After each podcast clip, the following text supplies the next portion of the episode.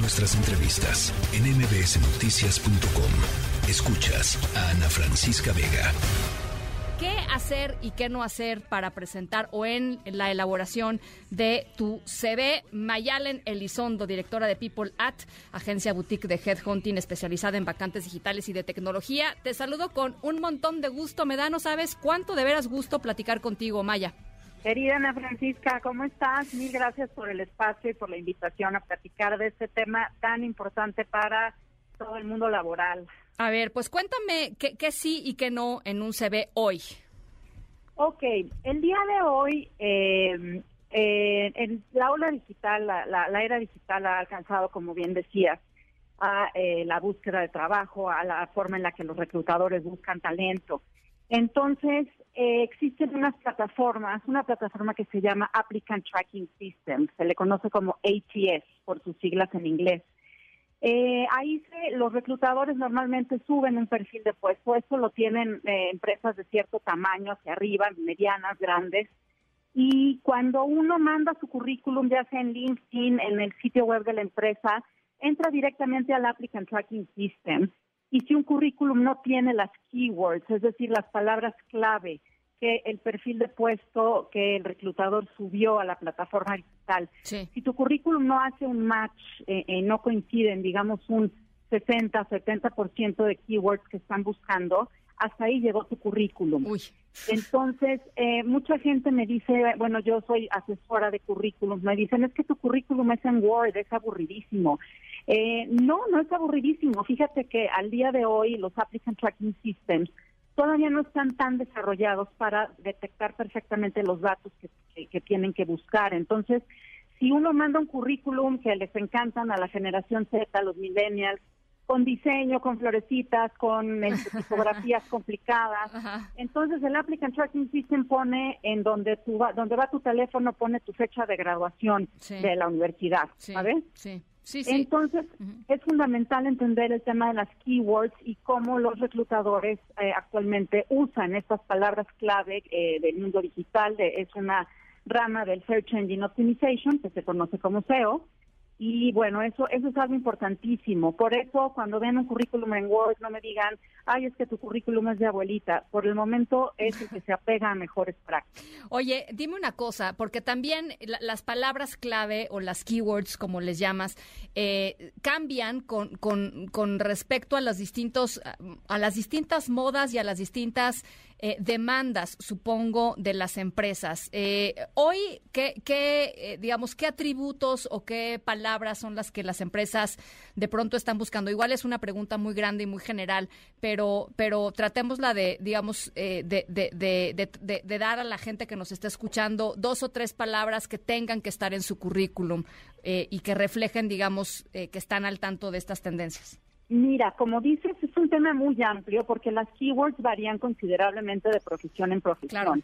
Entonces, eh, uno normalmente eh, tú usas keywords, por ejemplo, en periodismo, antes se decía eh, no creadora de historias o, investigación y, ahora se dice storytelling, ¿sabes?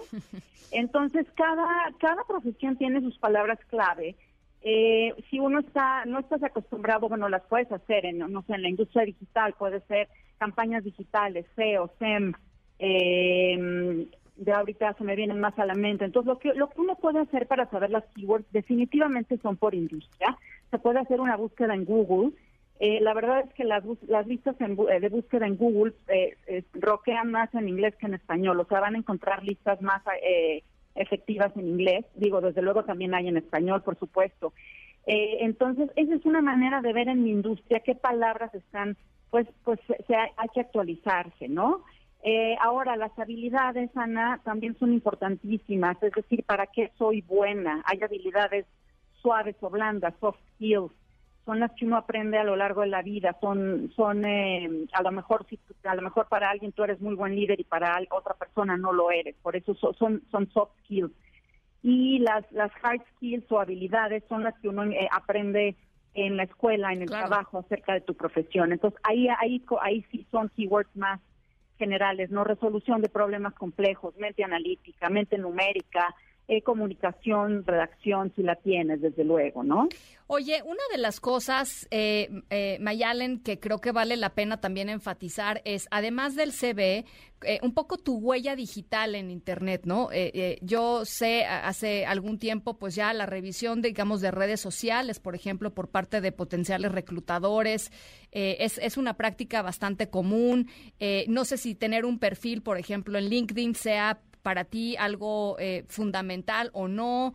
Eh, pero, pero cuéntame un poquito cómo es este tema de, las redes sociales. Luego la gente de pronto dice, eh, sube a redes sociales cosas que dices, híjole, pues yo no sé si esto le va a afectar eventualmente en, conseguir una chamba o no, eh, pero ¿cuál es tu visión al respecto? ¿O no debería? Definitivamente, mira, uno debe de tener cuidado con lo que pone en redes sociales. Si en Twitter yo veo que esa persona se pelea hasta con su sombra, pues claro que no la voy a querer tener en el equipo porque es alguien conflictivo, ¿no?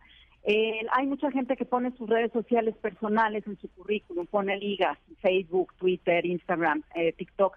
No hay que hacer eso. Eh, uno, pues yo, yo separo la vida profesional de, las redes sociales que usamos para entretenernos. Ahora, quiero hacer muchísimo énfasis en esto, Ana. LinkedIn es una herramienta fundamental. La compró, mucha gente no sabe que la compró Microsoft, tengo, si no, si no mal recuerdo, en 2017 en México, la última vez que yo revisé los datos, lo usaban al menos 13 millones de personas y esto fue hace quizá año y medio o dos años.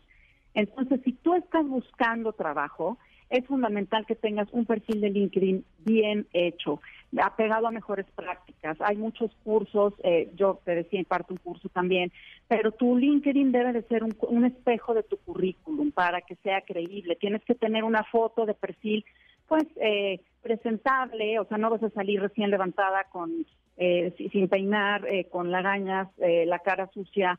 Entonces, es como, o sea, en esta época post-COVID, que muchas entrevistas son en línea, pues hay que esmerarse también. No quiere decir que si yo voy a tomar una entrevista en casa, me pueda presentar con la pijama puesta o que no me pase ni un peine por la cabeza. Pues tu foto de perfil debe de ser cuidada, eh, viendo la cámara, sonriendo, eh, o sea, hay, muchos tips, no, no me daría tiempo ahorita de decirte todos los tips eh, y, para tener un perfil de LinkedIn atractivo, pero tomen en cuenta que ahí no nada más pueden buscar trabajo, ahí las, las empresas dadas de alta en LinkedIn publican sus vacantes desde luego, eh, para hacer búsqueda hay que jugar con los títulos de los puestos o entrar directamente al perfil empresarial de la empresa que les interesa.